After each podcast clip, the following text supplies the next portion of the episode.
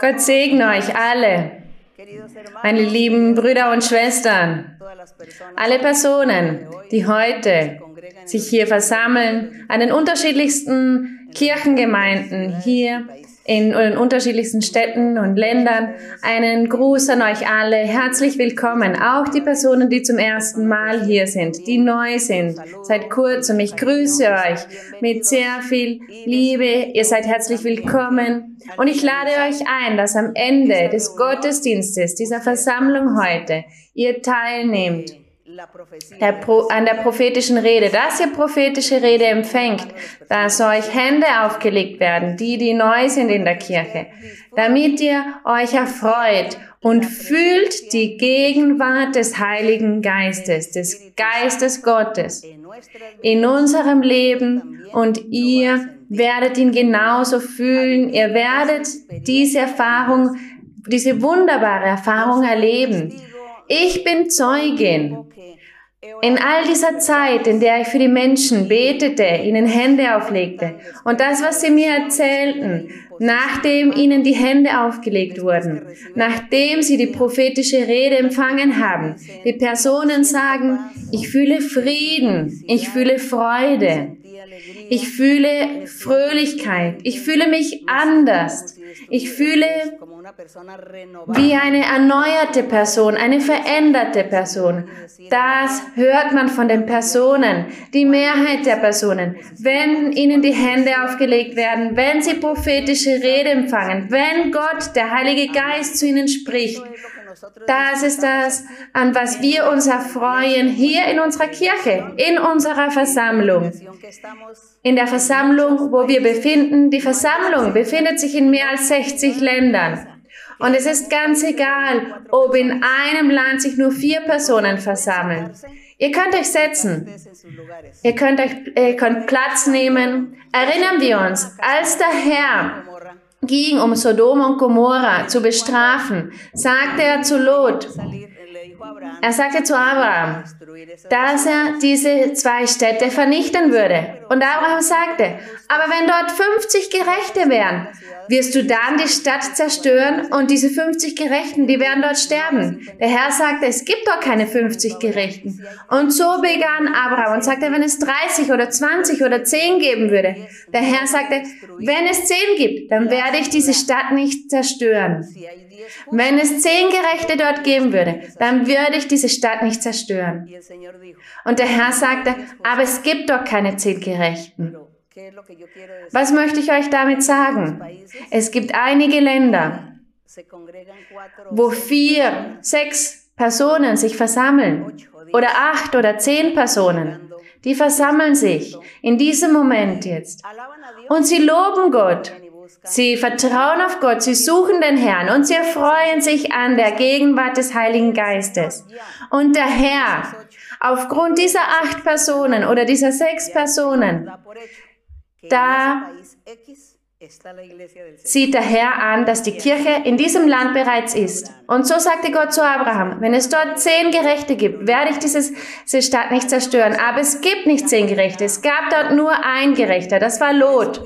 Und Gott hat deshalb bevorzugt, Lot aus dieser Stadt herauszunehmen, um damit die Strafe über die Stadt kommen zu lassen, welche er sich vorgenommen hat.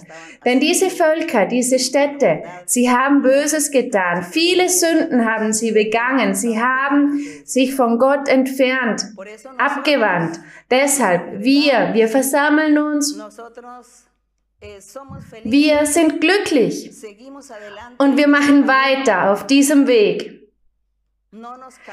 Wir werden nicht müde, auf diesem Weg weiter zu wandeln. Denn auf diesem Weg finden wir Frieden. Wir finden die Freude.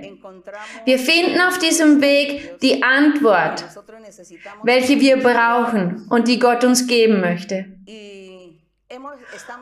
Und wir lesen hier die Bibel.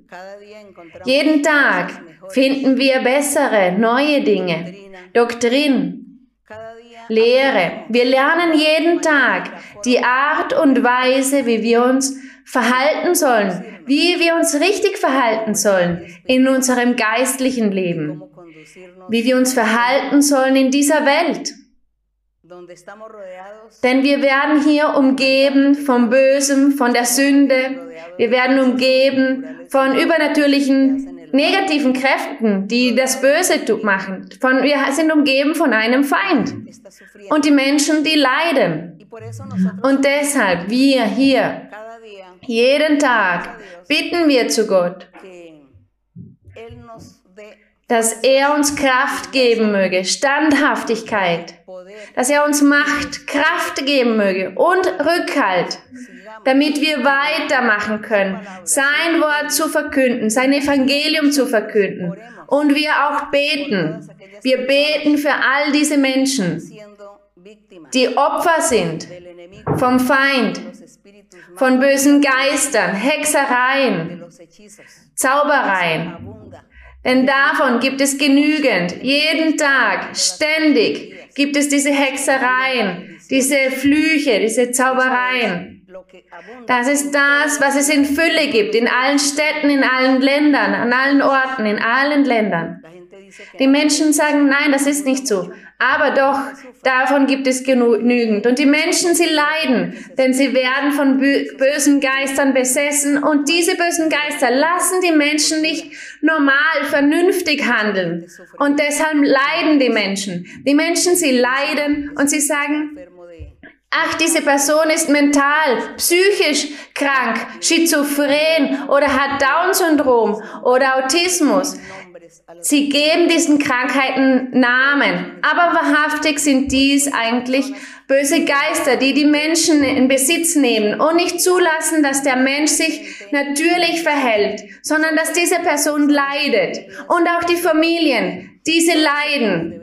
Wir leiden, wenn wir diese Dinge sehen. Deshalb, jeden Tag in der Versammlung loben wir Gott, wir beten zu Gott und wir bitten Gott, dass er uns helfen möge mit diesem Rückhalt, mit dieser Kraft, um zu den Menschen zu sprechen, sie zu lehren, Hände aufzulegen und für die Menschen zu beten. Gott hört das Gebet auf viele Art und Weise. Erlaubt Gott seinen Kindern zu dienen. Es kann ein Gebet sein, ein, ein allgemeines Gebet. Wenn ich hier bete für alle und Gott handelt, es kann auch sein, Gott gibt vielen Menschen die Gaben, die Gabe, Hände aufzulegen. Und die Menschen, sie legen Hände auf. Das heißt nicht, wenn ihr keine Handauflegung empfängt, dass ihr keine Segnung empfangen wird oder dass Gott euch nicht hören wird. Nein, Gott hört euch und Gott sieht eure Notwendigkeit. Aber jedem von uns hat Gott eine Art gegeben, wie wir ihm dienen, wie wir ihm in der Kirche dienen können das ist auch unser Ziel, dass wir versammeln und dass wir uns versammeln, von Gott lernen, dass wir den Menschen dienen, der Menschheit dienen, unserem Nächsten dienen. Das ist das, was Gott uns gelehrt hat. Das versuchen wir zu machen. Das machen wir. Und wir lehren euch den Weg. Beginnt die Bibel zu lesen. Danach versammelt euch auch an allen Tagen, an denen ihr könnt. Und sagt nicht, es ist langweilig, dass ihr müde geworden seid, euch zu versammeln, dass ihr müde geworden seid, in der Kirche zu sein, dass ihr zurück in die Welt geht, dass ihr euch an den, an den Dingen der Welt erfreuen möchtet. Nein, denn Gott schaut auf euch. Und Gott hat euch hierher gebracht, dass ihr ihm dient, dass ihr die Menschen lehrt, dass ihr die Menschen tröstet, dass ihr die Menschen orientiert, dass ihr den Menschen Mut macht. Es gibt viele Art, viele Arten, wie Gott uns nutzt, uns alle, damit wir den anderen Menschen helfen. Und wir sind glücklich und wir machen die anderen glücklich mit unserer Arbeit, mit unserem Dienst. Deshalb, die Personen, die neu sind, ich lade euch ein, dass ihr teilnehmt und dass ihr euch erfreut. Erfreut euch an den geistlichen Gaben. Erfreut euch an der prophetischen Rede, an dem, was der Heilige Geist zu euch spricht. Erwartet nicht, dass Gott zu euch von eurem ganzen Leben spricht. Aber was Gott zu euch spricht, bewahrt es im Herzen, bewahrt es in eurem Wesen. Wir danken Gott und wir lesen hier stets über die gleichen Dinge. Aber das machen wir, das ist die Arbeit, das ist die Freude, die Liebe, die Gott uns gegeben hat, die Freude, welche wir spüren. Und wir möchten auch allen mitteilen, was Gott uns gegeben hat. Wir sagen, ich bin glücklich im Herrn. Und ich möchte, dass du auch glücklich bist im Herrn. Ich möchte, dass du in deinem Leben glücklich bist. Das ist die größte Zufriedenstellung für uns. Und lasst uns nun weitermachen mit Hebräer, dem Buch, dem Buch Hebräer. Wir sind bereits am Ende dieses Buches angekommen. Bei den letzten Kapiteln. Heute werden wir das Kapitel 12 lesen. Ich weiß nicht, im Kapitel 13. Ihr werdet mir sagen können, wenn ihr möchtet, dass wir das nächste Woche, das Kapitel 13 lesen, denn es sind Grüße zu bestimmten, für bestimmte Personen jener Zeit, Erfahrungen von den Aposteln mit den Gläubigen jener Zeit.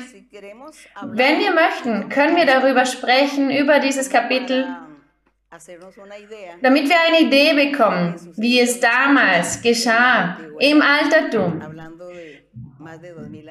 Über 2000 Jahre liegt das bereits zurück. Nun werden wir im Kapitel 12 lesen, Hebräer Kapitel 12. Ihr könnt sehen, dass hier weiter von unserem Herrn Jesus Christus gesprochen wird. Wenn ihr neu seid, zum ersten Mal hier seid und mehr vom Herrn Jesus Christus erfahren möchtet, dann lest du das ganze Kapitel, das ganze Buch der Hebräer wie alle Kapitel. Denn hier wird hervorgehoben, wer er ist, wer der Herr ist. Denn er ist dasselbe. Und wie weit, inwieweit wir ihn wertschätzen und respektieren sollen, seinen Namen, wie wir ihn wertschätzen sollen, seine Existenz und wertschätzen, dass er Gott ist. Und dass alle Wunder, die Gott gemacht hat, in all diesen Jahren, an, an tausenden Personen, all diese Menschen bezeugen die Weise, wie Gott sich offenbart hat in ihrem Leben. Und er spricht zu ihnen und er lehrt sie die Existenz von Gott, dem Vater, dem Sohn und dem Heiligen Geist. Gott, der arbeitet auf drei verschiedene Arten und es ist ein Gott. Hebräer Kapitel 12 im Vers 1 steht geschrieben, darum auch wir, weil wir, wir die Gläubigen, wenn er sich da hier auf dieses Wir bezieht, auf wir, da bezieht er sich auf alle Gläubigen der Kirche, der Versammlung. Darum auch wir, weil wir eine solche Wolke von Zeugen um uns haben, Lasst uns ablegen alles, was uns beschwert und die Sünde, die uns umstrickt. Dieser Vers 1 besagt, dass wir sehr viele Zeugen in unserer Umgebung haben, in unserer Nähe haben, die das Gleiche bezeugen mit den Erfahrungen, die sie gemacht haben mit unserem Herrn. Und es steht hier, der Apostel, er sagt, wir sollen uns von der Sünde entfernen. Wir sollen sie ablegen. Und es heißt, lasst uns laufen mit Geduld in dem Kampf, der uns bestimmt ist. Mit Geduld sollen wir laufen, diesen Kampf, der uns bestimmt ist. Wir haben immer gesagt, dass wir auf dem Weg der Vollkommenheit wandeln. Wir haben immer gesagt, dass wir uns auf einem Weg befinden, dass wir einen Weg entlang gehen. Wir wandern auf einem Weg und dieser Weg führt zum ewigen Leben. Es ist für einige ein langer Weg, für ein, einige andere ist der Weg nicht so lange. Aber wir wandern, wir wandeln auf diesem Weg. Wir gehen diesen Weg entlang. Und auf diesem Weg finden wir viele Dinge, viele Schwierigkeiten, Bindungen, Hindernisse. Aber wir finden auch viele Dinge, die uns zufriedenstellen, die Freude in uns hervorbringen. Wenn Gott sich offenbart in unserem Leben, wenn er Wunder und Zeichen vollbringt in unserem Leben, das ist von Freude für uns. Und es heißt, wir müssen auf diesen Kampf laufen, diesen Weg laufen, der zum ewigen We Leben führt, mit sehr viel Geduld Denn den meisten fehlt die Geduld, den meisten Menschen. Und deshalb fallen sie zurück, sie werden müde, sie wenden sich ab auf der Hälfte des Weges. Sie gehen einen anderen Weg entlang, sie fallen zurück. Aber hier steht, dass wir weiterlaufen müssen, mit viel Geduld, alles erdulden müssen und weitermachen. Denn wir haben dort, dort, im anderen Leben, im ewigen Leben, wenn wir so sagen, dort haben wir ein neues Leben, welches Gott uns vorbereitet. Und der Herr Jesus Christus sagte so seinen Jüngern, ich werde gehen und ich werde euch viele Wohnungen bereiten damit ihr euch erfreuen werdet, damit ihr euch dort erfreut. Und der Herr ist dasselbe, gestern und heute für alle Zeit und auch seine Versprechen. Und zu uns, dem wir, die wir ihm nachfolgen, sagt er das Gleiche, dass er uns diese Wohnungen vorbereitet, im ewigen Leben, in diesem wunderbaren Land, wie es in Offenbarungen heißt.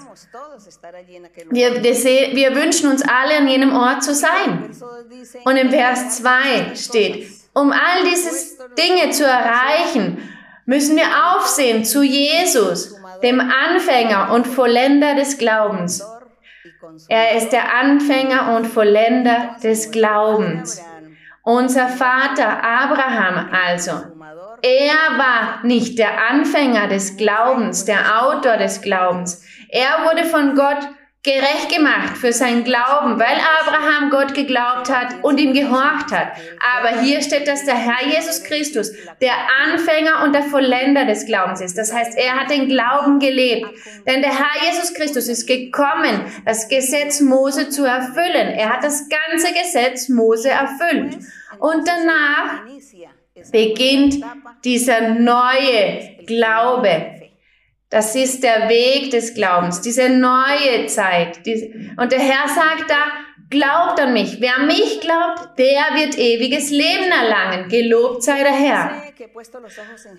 Und es heißt hier, man soll den Blick richten auf Jesus, den Anfänger und Vollender des Glaubens, der, obwohl er hätte Freude haben können, das Kreuz erduldete und die Schande gering achtete und sich gesetzt hat zur Rechten des Thrones Gottes.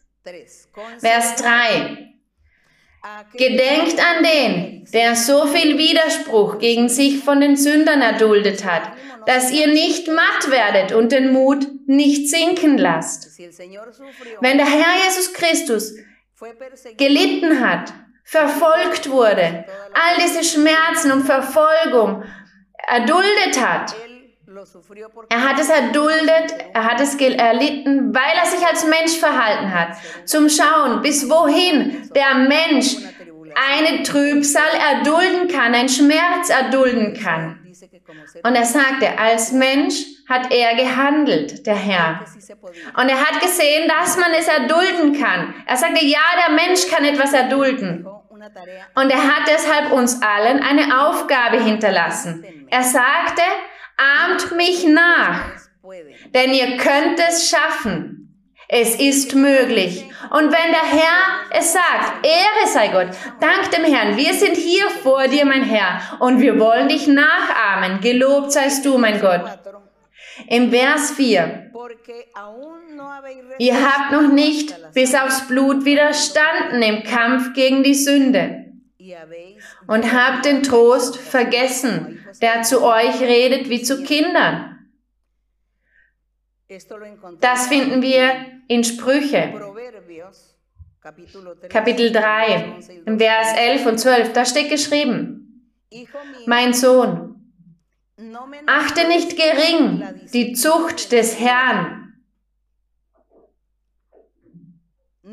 und verzage nicht, wenn du von ihm gestraft wirst. Was bedeutet das? Das bedeutet, dass der Herr ja uns züchtigt. Er züchtigt jene, die er auserwählt hat und die dann einen Fehler begehen. Der Herr züchtigt sie, er bestraft sie.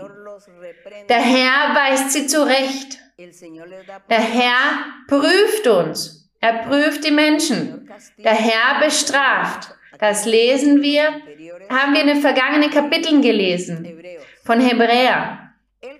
Der Herr bestraft seine Kinder. Aber es gibt auch einen Teil in der Bibel, wo steht, wir, wenn wir gehorsame Kinder sind, dann werden wir keine Strafe, keine Zurechtweisung des Herrn empfangen. Aber im Gegenteil, der Herr wird diese Kinder belohnen. Er wird jene gehorsamen Kinder belohnen. Er wird ihnen Gaben geben, vollkommene Gaben. Er wird sie nutzen, um Wunder zu vollbringen, um viele Dinge zu tun. Er wird ihnen Macht geben, Rückhalt geben. Er wird ihre Gebete erhören. Er wird ihre Herzenswünsche erfüllen. All dies sind die Belohnungen, die Gott den gehorsamen Kindern gibt. Damit sich dieser Vers hier also nicht erfüllt, wo steht, mein Sohn, achte nicht gering die Zucht des Herrn und verzage nicht, wenn du von ihm gestraft wirst. Denn der Herr, er belohnt. Wir erinnern wir uns an die Geschichte von Hiob. Es heißt, Hiob, er war ein vollkommener, heiliger, aufrichtiger Mensch vor Gott. Und Gott erlaubte, dass er geprüft wurde. Und Hiob, er wurde geprüft. Gott erlaubte dem Feind, dem Teufel, dass er ihm viel Böses antat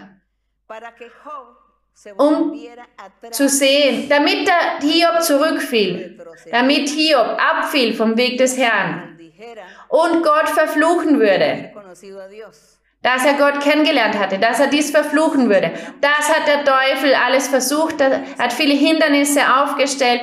Und Gott sagte zum Teufel, mach alles, aber berühren ihm nicht sein Leben weg, denn er wusste, dass Hiob ihn liebte, dass Hiob Gott liebte. Und Hiob wusste nicht, warum er geprüft wurde. Er verstand das nicht. Hiob verstand es nicht. Er sagt, ich habe in meinem ganzen Leben nur Gutes getan. Welches ist der Grund? Wofür, wozu bin ich in dieser Situation? Aber er hatte dennoch Geduld.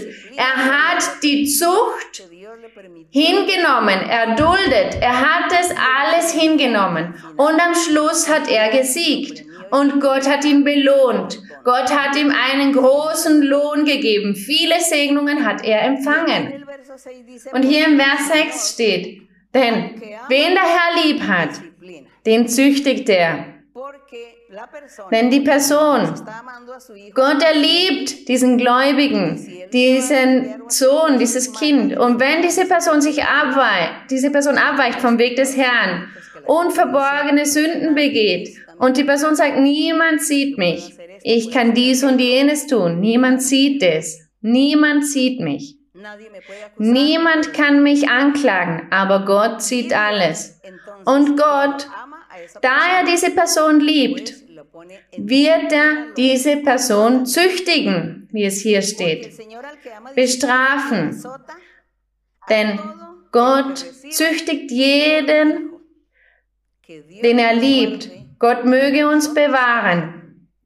Gott möge uns bewahren, in die Strafe, in die Zucht des Herrn zu fallen. Gott möge uns helfen, dass wir stark sind, mutig sind, intelligent sind, dass wir, das ist der erste Schritt, dass wir intelligent sind. Damit wir verstehen können den Weg des Herrn, sein Wort verstehen können und verstehen können, was er möchte, was wir, dass wir tun, um ihn zu erfreuen. Und auf diese Art werden wir diese nicht, diese ungehorsamen Kinder sein. Und Gott wird keinen Grund haben, mich zu bestrafen, mich zu züchtigen, wenn ich das Richtige tun, tue auf seinem Weg. Und das sollen wir tun. Wir sollen gehorsame Kinder sein, gute Kinder. Im Vers 7 steht, es dient zu eurer Erziehung, wenn ihr dulden müsst. Wie mit Kindern geht Gott mit euch um. Denn wo ist ein Sohn, den der Vater nicht züchtigt? Es heißt, der Vater, wenn er seine Kinder liebt, dann wird er sie erziehen, gut erziehen. Er wird sie züchtigen, er wird sie bestrafen, er wird sie lehren, er wird sie orientieren. Er wird ihnen, er wird ihnen Dinge verbieten oder Dinge wegnehmen, die ihnen gefallen. Als Strafe nimmt er ihnen das weg. Die Eltern Sie zeigen somit den Kindern, welches ihr Fehler ist. Und sie lehren sie. Er wird zu ihnen, die Eltern sprechen zu ihren Kindern. Der Vater spricht zu seinen Kindern, weil er sie liebt. Und so ist Gott mit uns. Da er uns liebt, wird er uns züchtigen, bestrafen. Aber wir sollen keinen Grund bieten, damit Gott uns bestrafen muss. Und im Vers 8 steht, seid ihr aber ohne Züchtigung, die doch alle erfahren haben, so seid ihr Ausgestoßene und nicht Kinder. Wenn Gott uns nicht züchtigt, nicht bestraft, wenn er die Menschen nicht zurechtweist, wenn er sie la lassen wird, machen wird lassen, was sie wollen, dann bedeutet das, dass es nicht seine Kinder sind, sondern Ausgestoßene. Es sind nicht seine Kinder. Es ist dann irgendeine Person, die Gott nicht in ihrem Leben hat. Das ist der Ausgestoßene. Im Altertum wurde diese Kinder wurden Ausgestoßene genannt, die außerehelich auf die Welt kamen. Personen, die heiraten, Kinder hatten und der Mann hatte dann irgendwo eine andere Frau und diese Kinder wurden dann von, diesem, äh, von dieser anderen Frau Bastarde genannt, Ausgestoßene. Sie bekamen kein Erbe, diese Kinder. Aber heutzutage, was bedeutet dies heutzutage?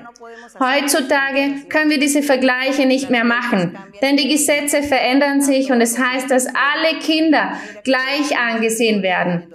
Alle Kinder haben die gleichen Rechte. Aber in der Gesellschaft gibt es immer noch diesen schwarzen Punkt, könnte man sagen, mit dieser Situation. Es gibt dann die Streitigkeiten in der Familie, in der Gesellschaft aufgrund dieses Problems. Wir sehen heute, auch wenn die Gesetze diese Dinge verändert haben, äh, die Personen, sie sind immer noch außerhalb der Familie, als ob sie nicht dazugehören. Das sieht man oft in der Gesellschaft. Aber hier, es heißt, die Zeit vergeht und die Bräuche, die vergehen aber nicht. Es sind immer noch Ausgestoßene. Und der Herr sagt, wenn ich jemanden nicht züchtige, dann ist es, weil es nicht mein Kind ist. Er verdient es nicht, mein Kind zu sein. Bestimmt hat diese Person viele Dinge gemacht und Gott sich hat, hat sich entfernt von der Gegenwart dieser Person. Bestimmt war diese Person töricht, widerspenstig und Gott hat sich entfernt von dieser Person. Aber die Person, die Gott liebt, die wird er züchtigen und bestrafen. Wir, wir wünschen uns alle, Gottes Kinder zu sein und nicht Ausgestoßene, sondern die Gotteskinder wollen wir sein. Aber deshalb müssen wir gut auf diesem Weg wandeln auf dem Weg der Vollkommenheit. Denn es ist der Weg der Vollkommenheit, auf welchem wir wandeln. Jeden Tag müssen wir unser Herz verändern, ein aufrichtiges, besseres Leben führen. Und im Vers 9, da steht, im Vers 9, im Vers 9, wenn unsere leiblichen Väter uns gezüchtigt haben, hier gibt er das Beispiel, und wir sie doch geachtet haben. Er sagt hier der Apostel, unsere eigenen Väter, unsere leiblichen Väter, sie haben uns gezüchtigt, zurechtgewiesen, sie haben uns bestraft. Und trotzdem haben wir sie geachtet, wir haben unsere Väter geliebt. Sollten wir uns da nicht vielmehr unterordnen dem Vater der Geister, damit wir leben?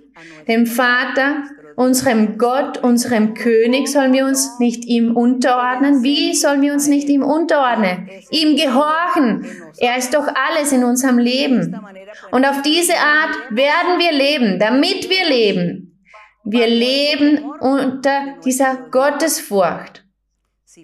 Wenn im physischen, als Menschen, wir, unsere Eltern, unsere Väter geachtet, geliebt haben, wie viel mehr unseren Gott.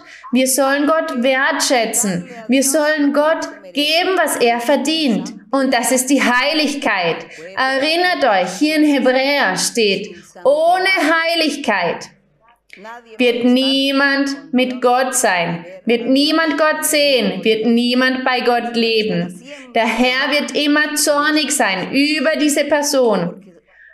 Denn wenn es keine Heiligkeit gibt, bedeutet es, dass es Schwäche in dem Fleisch dieser Person gibt, welche diese Person dazu führen, sich von Gott zu entfernen, weil sie Gott beleidigen, weil diese Person die Dinge anschaut, was sie nicht anschauen sollte, weil die Person gierig ist, neidisch ist, eifersüchtig ist, weil die Person die Frau des Nächsten anschaut, wie es im Gesetz heißt, weil die Person andere Frauen anschaut, die ihnen nicht gehören oder andere Männer, die, die ihr nicht gehören. All diese Dinge kann es in einer Person geben, die sich selber ein Gotteskind nennt. Aber wenn diese Person sich nicht ändert, wird Gott diese Person züchtigen, bestrafen. Warum sollen wir uns von Gott bestrafen lassen? Warum sollen wir eigensinnig, töricht sein? Nein, wir sollen heilig sein. Heilig, das bedeutet entfernt von diesen bösen Dingen. Entfernt von diesen ungehörigen Dingen sollen wir entfernt sein. Das heißt in Heiligkeit leben. Im Vers 10 steht, denn jene haben uns gezüchtigt, wenige Tage nach ihrem Gutdünken. Dieser aber, unser Gott, tut es zu uns am besten, auf dass wir an seiner Heiligkeit Anteil erlangen. Gelobt sei Gott, dazu züchtigt uns Gott. Jede Züchtigung, aber wenn sie da ist, scheint uns nicht Freude. Ja, das stimmt. Welche Züchtigung, welche Strafe wird Freude sein, von Freude sein? Nein, sondern Schmerz zu sein. Danach aber bringt sie als Frucht denen, die dadurch geübt sind, Frieden und Gerechtigkeit. Nach der Züchtigung kommt die Frucht, wenn wir uns verhalten wie diese gehorsamen Gotteskinder, die Gott erfreuen. Wir, wir sollen immer den Lohn, die Segnungen unseres Gottes suchen durch unser gutes Verhalten in unserem alltäglichen Leben, in unserem Heim, in uns, in der Schule, auf der Universität, bei der Arbeit, im Büro, wo auch immer. Wir sollen uns verhalten auf der Höhe von Gottes Kinder und ein heiliges, rechtschaffenes Leben führen. Denn die Menschen wissen, wer wir sind. Und wenn sie in uns ein schlechtes Vorbild sehen, ein schlechtes Zeugnis, dann werden diese Personen, sie werden, sie werden abfallen aufgrund unseres schlechten Zeugnisses. Auch wenn ich sage, niemand sieht mich. Nein, ich kann sagen, niemand sieht mich, aber Gott sieht mich. Wir sollen in Heiligkeit leben. Und wenn die Menschen in dieser Heiligkeit leben, was geschieht dann? Dann gibt Gott ihnen die Gaben in Vollkommenheit und auch den Rückhalt. Und er beschützt die Person vor allen Gefahren. Denn wir leben inmitten vieler Gefahren in unserem Leben. Wir sind umgeben, wir gehen hinaus und in jeder Ecke gibt es Gefahren. Und Gott bewahrt uns. Wenn seine Kinder in Heiligkeit wandeln, Gott beschützt seine Kinder. Sehen wir die Segnungen, die Vorteile, welches es hat, in Heiligkeit zu leben und auf unsere Schwächen zu achten, die wir im Fleisch haben. Wir sollen Acht geben, auf was wir schauen. Lasst uns weitermachen mit dem Vers 12. Darum stärkt die müden Hände und die wankenden Knie und tut sichere Schritte. Das heißt, Lebt ein aufrichtiges, heiliges Leben. Werdet nicht müde, zu Gott zu beten, auf Knien zu Gott zu beten, die Hände hochzuheben und Gott zu loben, zu verherrlichen zu klatschen mit den Händen, um Gott zu loben und den Herrn zu loben und zu verherrlichen und zu ehren. Es ist so wichtig, auch niederzuknien für jene, die die Gesundheit dazu haben, dass sie niederknien und zu Gott zu beten. Die Jungen vor allem. Wie schön, wenn ihr euch niederkniet und zu Gott betet und die Hände erhebt und zu Gott fleht und Gott lobt auf diese Art und Weise. Im Vers 13 heißt es, und tut sichere Schritte mit euren Füßen. Das heißt, geht weiter auf dem Weg der Vollkommenheit, dass nicht jemand strauchle wie ein Lama, sondern vielmehr gesund werde. Sagen wir, diese Person die auf dem Weg des Herrn wandelt, aber eines Tages glaubt sie einen anderen Tag nicht, das ist die Person, die strauchelt. Einen Tag betet sie, sie bittet, bittet um Buße und am nächsten Tag sündet sie wieder von neuem. Das sind die Lahmen, jene, die straucheln. Das sind die Lahmen. Einen Tag glauben sie den nächsten nicht. Einen Tag bitten sie um Vergebung, tun Buße und am nächsten Tag fallen sie wieder in die Sünde. Das sind die Lahmen, die kommen nicht vorwärts auf dem Weg, sie fallen ab. Im Vers 14, jagt dem Frieden nach mit jedermann und der Heiligung. Dieser Vers, das ist das, was ich vorher erwähnt habe, welcher sich in Hebräer befindet. Ich wusste nicht mehr, dass er hier in diesem Kapitel ist. Jagt dem Frieden nach. Es wäre schön, wenn wir alle diesen Vers 14 gemeinsam lesen. Jagt dem Frieden nach mit jedermann und der Heiligung, ohne die niemand den Herrn sehen wird. Ohne diese Heiligung, ohne Heiligkeit wird niemand den Herrn sehen.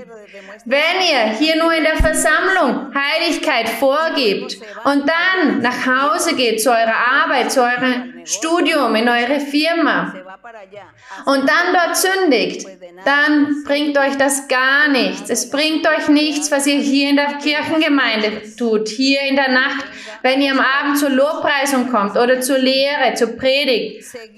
Es bringt nichts. Da steht, jagt dem Frieden und der Heiligung nach. Ohne diese Heiligung können wir Gott nicht sehen. Das heißt, Gott ist nahe bei uns. Das bedeutet, wenn ich zu Gott bete, dann ignoriert er mich. Er entfernt sich. Er hört mein Gebet nicht. Er wird mir keinen Rückhalt geben. Er wird mir keine Kraft geben, keine Macht, wenn ich für die Menschen bete. Er wird mir keinen Rückhalt geben, wenn ich zu den Menschen von Gott spreche. Und das sehen wir hier. Er nicht die Hand Gottes nicht sehen in meinem Leben, wenn er mir nicht zuhört. Er hört mir nicht zu. Beten Sie bitte für mich, denn Gott hört dich, mich hört er nicht. Das bedeutet es, Gott nicht zu sehen, Gott nicht zu sehen. Und im Vers 15, und seht darauf, dass nicht jemand Gottes Gnade versäume, dass nicht etwa eine bittere Wurzel aufwachse und Unfrieden anrichte und viele durch sie verunreinigt werden. Die Bitterkeit, wenn die Menschen, man sagt auf vulgare Art, zu sagen, ich bin müde zu beten, Gott hört mir nicht zu, ich will hier nicht weitermachen. Schaut, die Menschen in der Welt, die haben es besser als ich. Sie leben in der Sünde und sie sind Millionäre und ich hier jeden Abend in der Kirche und ich habe nichts, ich habe kein Geld. So beginnen die Menschen schlecht zu sprechen, voller Bitterkeit in ihrem Herzen. Mit dieser, sie sind unzufrieden, sie sind unzufrieden. Sie haben diese Unzufriedenheit in ihrem Herzen, dem Herrn gegenüber. Und sie denken und sagen, dass Gott sich von ihnen entfernt hat und dass diese Person das nicht verdient.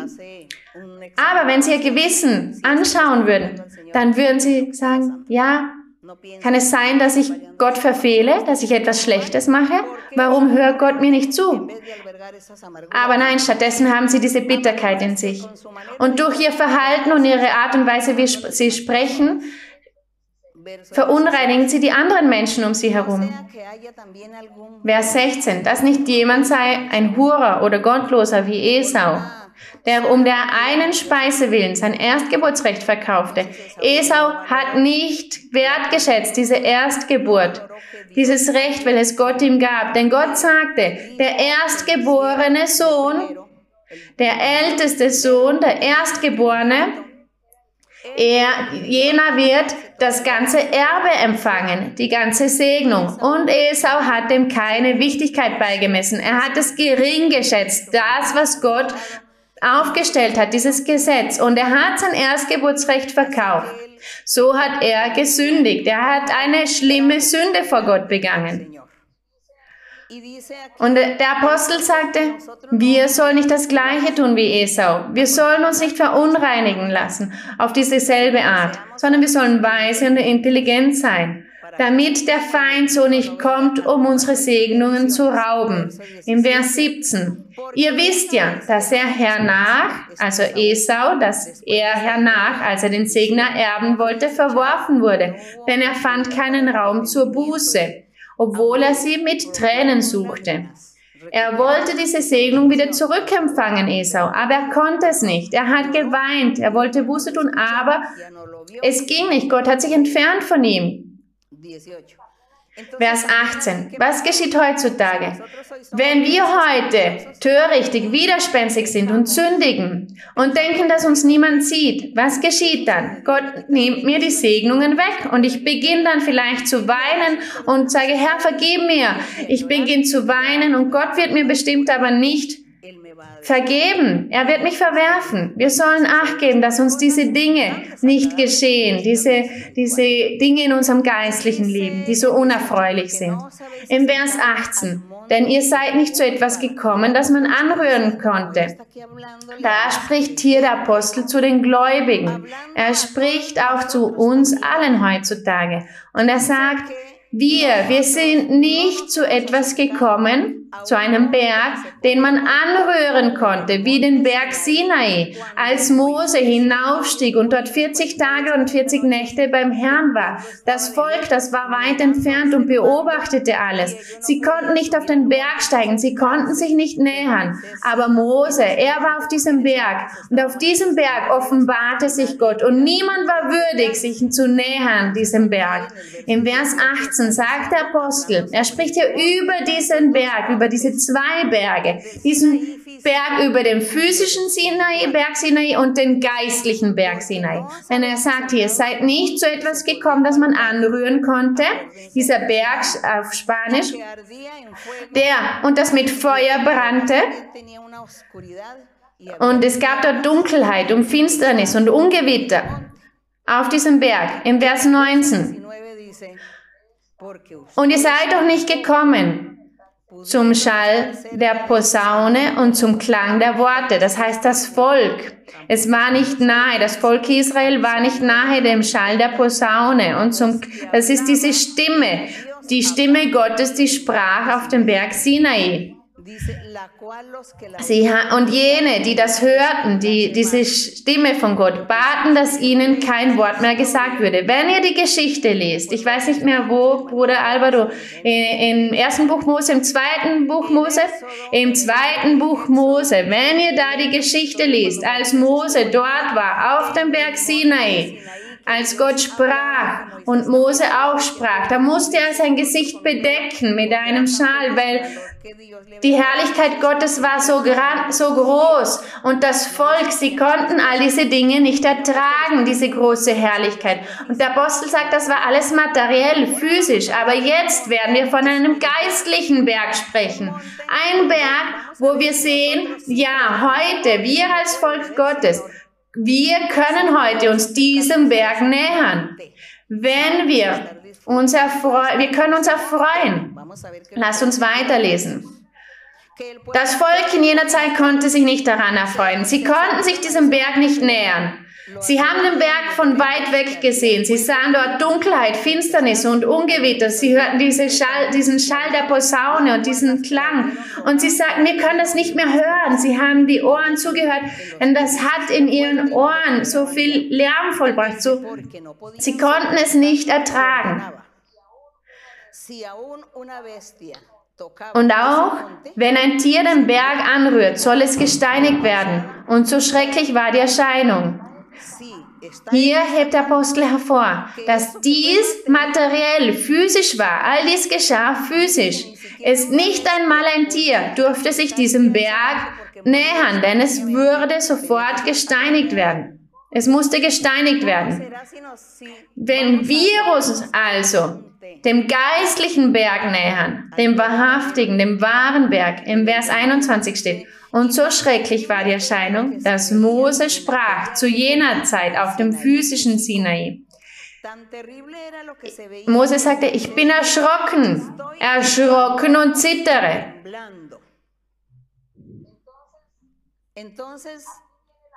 Hier kommt jetzt der Vergleich mit dem anderen Berg. Wenn Mose sagte, ich bin erschrocken und zittere, nachdem er diese Erfahrung auf dem Berg Sinai hatte, nachdem er die Stimme Gottes gehört hatte, nachdem er die Gebote Gottes empfangen hatte, da sagt er, ich kann nicht mehr. Ich ähm, sagte Mose, ich bin erschrocken und zittere. Wie wird es jenen Männern und Frauen gehen, wenn sie sich diesem anderen Berg Zion nähern, dem Geistlichen? Das steht hier im Vers 22. Sondern ihr, das ist hier die Antwort auf den Vers 18. Denn im Vers 18 steht, denn ihr seid nicht zu etwas gekommen, Ihr Gläubigen in Christus Jesus seid nicht zu etwas gekommen, zu einem Berg, der damals dort beim Volk Israel mit Mose war, sondern ihr seid gekommen im Vers 22 zu dem Berg Zion. Ihr seid gekommen zu der Stadt des lebendigen Gottes, dem himmlischen Jerusalem. Deshalb, Brüder und Schwestern und Personen, die ihr zum ersten Mal hier seid, heutzutage die Kirche des Herrn, die Versammlung, das ist die, die Stadt Jerusalem in geistlichem Sinne. Wir haben nichts mehr mit dieser physischen Stadt Jerusalem zu tun, die heute in Israel existiert. Dieses Jerusalem, auf dieses achtet Gott nicht mehr. Gott ignoriert diese Stadt Jerusalem, denn Gott schaut auf das geistliche Jerusalem. Im Vers 22, ihr Gläubigen seid gekommen zu dem Berg Zion, welcher, dieser ist Christus Jesus, und zu der Stadt des lebendigen Gottes, dem himmlischen Jerusalem, und zu den vielen tausend Engeln und zur Festversammlung. Ehre sei Gott. Das sind wir, die Gläubigen im Herrn Jesus Christus, welche dem wahrhaftigen Evangelium des Herrn nachfolgen. Das ist dieses himmlische Jerusalem. Es gibt Menschen, die sagen, ich möchte eine Reise nach Jerusalem machen. Ich möchte das heilige Land kennenlernen. Ja, es, dieses heilige Land, das ist die Geschichte, das ist ein Museum, aber es ist kein heiliges Land mehr. Denn das heilige Land heutzutage ist das himmlische Jerusalem. Viele Männer und Frauen sind das nämlich, die, in welchem, wessen Herzen Gott wohnt. Das ist das himmlische Jerusalem. Das, ist die, das sind die vielen tausend Engeln und zur, das ist der Berg Zion und die Stadt des lebendigen Gottes. Gelobt sei Gott. Und im Vers 23 steht weiter. Ihr habt euch genähert, ihr seid gekommen zu der Gemeinde der Erstgeborenen, die im Himmel aufgeschrieben sind. Gelobt sei Gott. Ihr seid gekommen, ihr Gläubigen in Christus seid gekommen zu Gott, dem Richter über alle. Ihr habt, seid auch gekommen oder wir haben uns genähert den Geistern der vollendeten Gerechten. Das sind jene, die bereits gestorben sind, in Vollkommenheit, in Gerechtigkeit gestorben sind. Und wir haben uns auch ihnen genähert. Wir haben uns genähert einem Gott, der Richter ist über alle.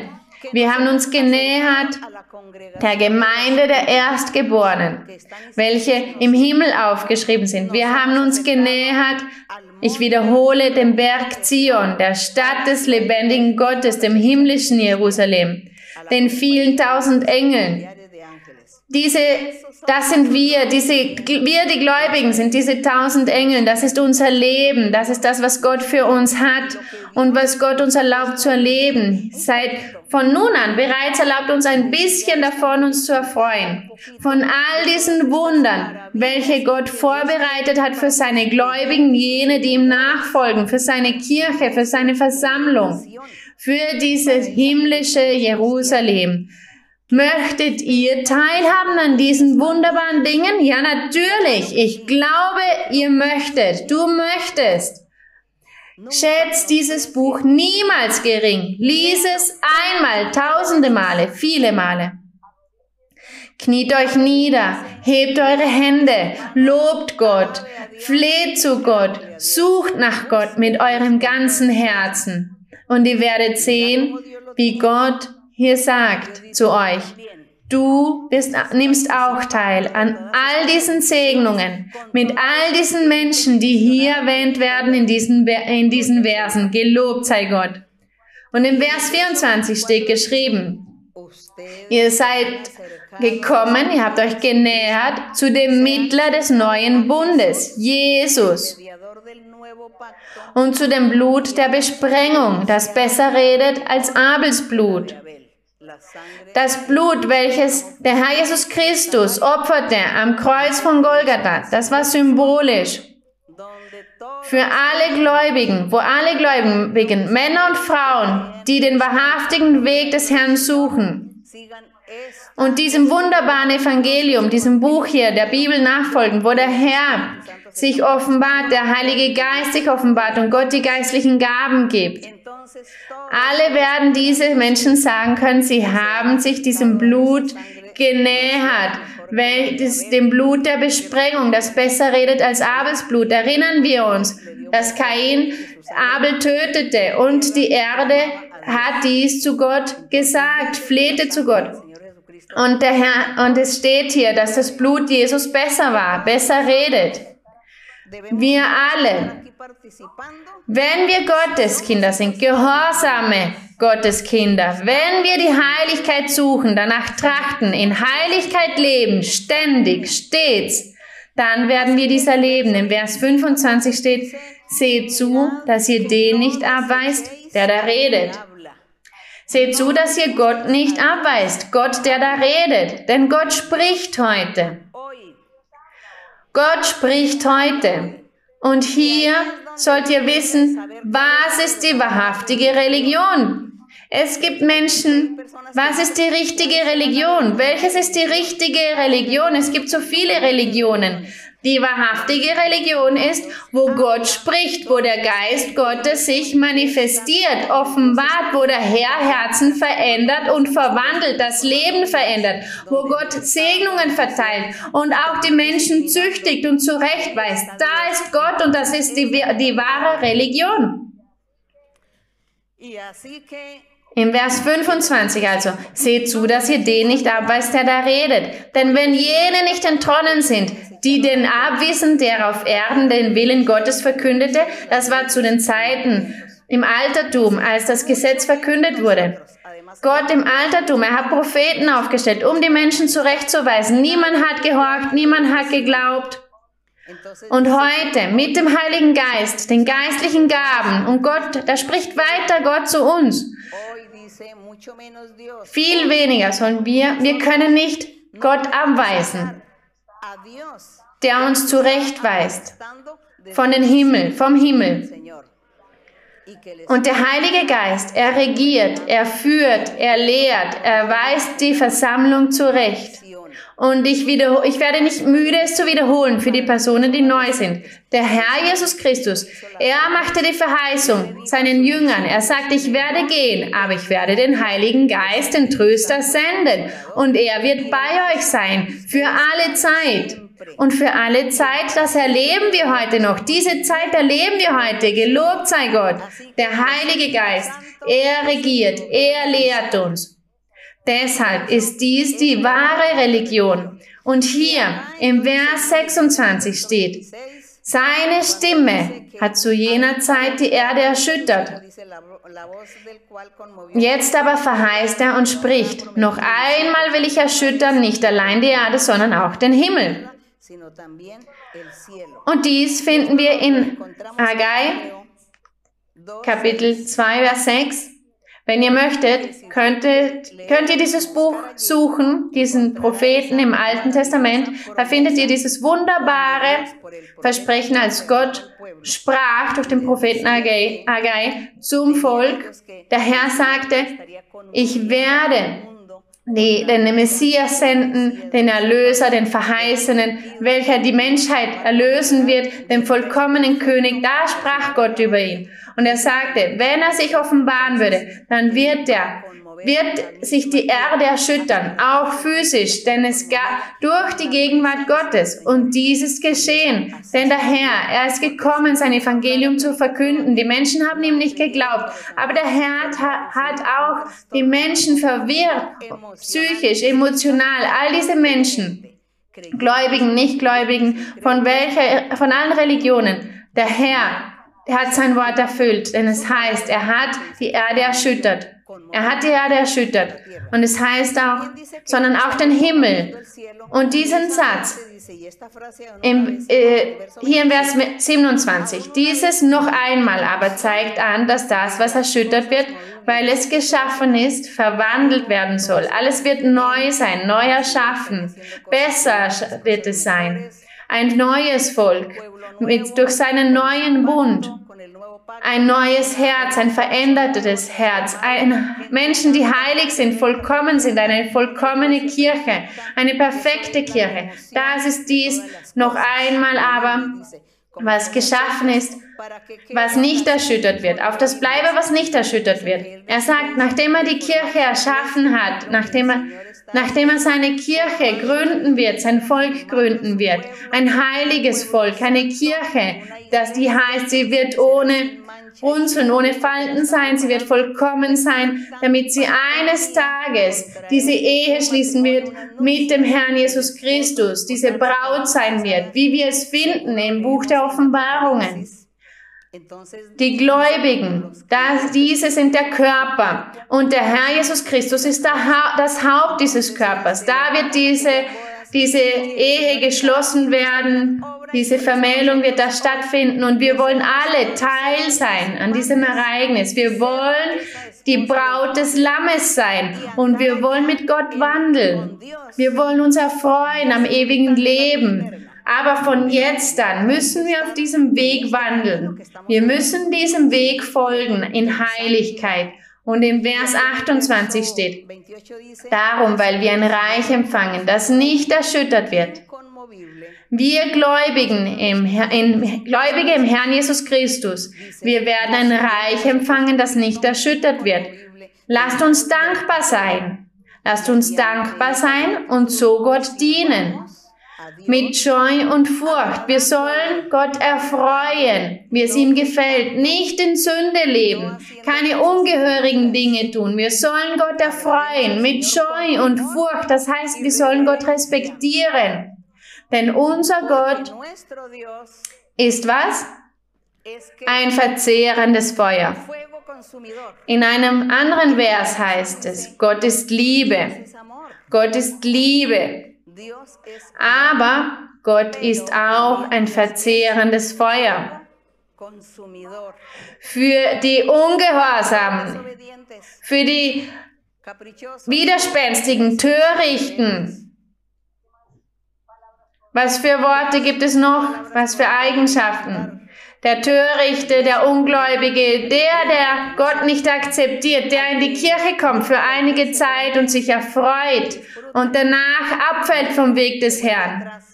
Abfällt vom Weg des Herrn und beginnt Seelen zu zerstören durch sein schlechtes Vorbild, sein schlechtes Zeugnis, sein schlechtes Verhalten. Wir sollen gehorsame Kinder sein, Gott gehorchen. Wir sollen unseren Gott lieben, auf diesem Weg weiter wandeln, den wir gehen. Und Gott wird mit uns sein. Wir werden die Hand Gottes sehen, konstant, stets, jeden Tag unseres Lebens. Sehen wir die Hand Gottes. Wir sehen unseren Gott im Geist durch seine Segnungen, die er uns gibt. Durch alles, was er für jene hat, die ihn lieben, die ihm gehorchen, die ihn respektieren und den Herrn wertschätzen. Und ich lade euch ein, lest die Bibel, versammelt euch und liebt Gott mit eurem ganzen Herzen. Lasst uns zu Gott beten und wir werden ein Gebet machen. Ich bitte euch, euch alle bitte ich, in diesem Moment, ich weiß nicht, in, in vielen Ländern und Städten seid ihr versammelt. Ich werde ein Gebet machen. Und am Ende des Gebets, nach dem Gebet, nach dem Gottesdienst in jeder Kirche, Beginnt nicht anzustehen beim Pastor, um Händeauflegung zu bitten. Denn das würde bedeuten, dass ihr mich verworfen habt, dass ihr dem keine Wichtigkeit beimisst, was ich euch gelehrt habe oder was Gott euch geben möchte durch mein Gebet. Ich werde Gott bitten für die Heiligkeit und diese, für, für die Gesundheit von euch.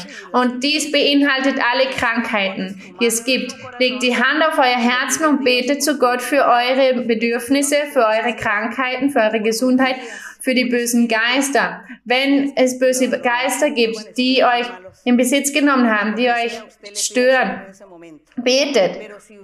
Aber wenn ihr beginnt, eine, ein, ein, anzustehen beim Pastor, damit euch Hände auflegt, dann werdet, wird euch dies nie das andere helfen. Denn Gott möchte, dass wir das wertschätzen hier. Es, es heißt, wir sollen Gott wertschätzen, denn Gott spricht von den, vom Himmel.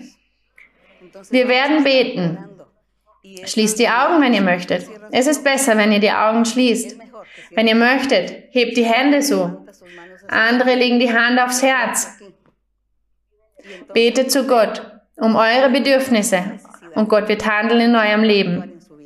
Und wenn ihr fertig seid, dann geht und sagt, Gott war bei mir und Gott hat mir zugehört und er wird mich segnen.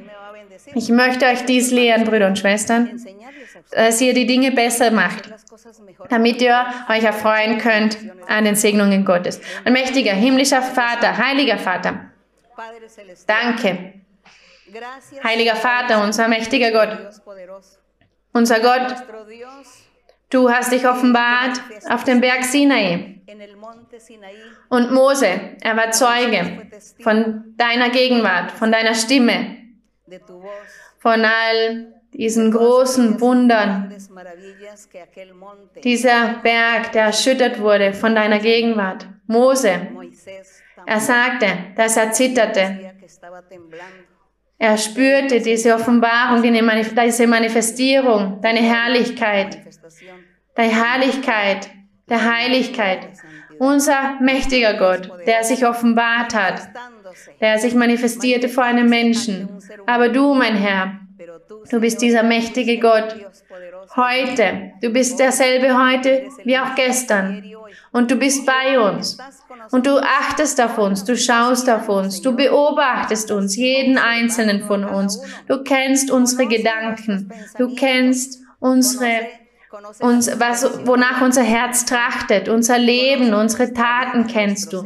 Mein Vater, im herrlichen Namen des Herrn Jesus Christus, deines geliebten Sohnes, bitte ich dich, sei barmherzig mit uns allen.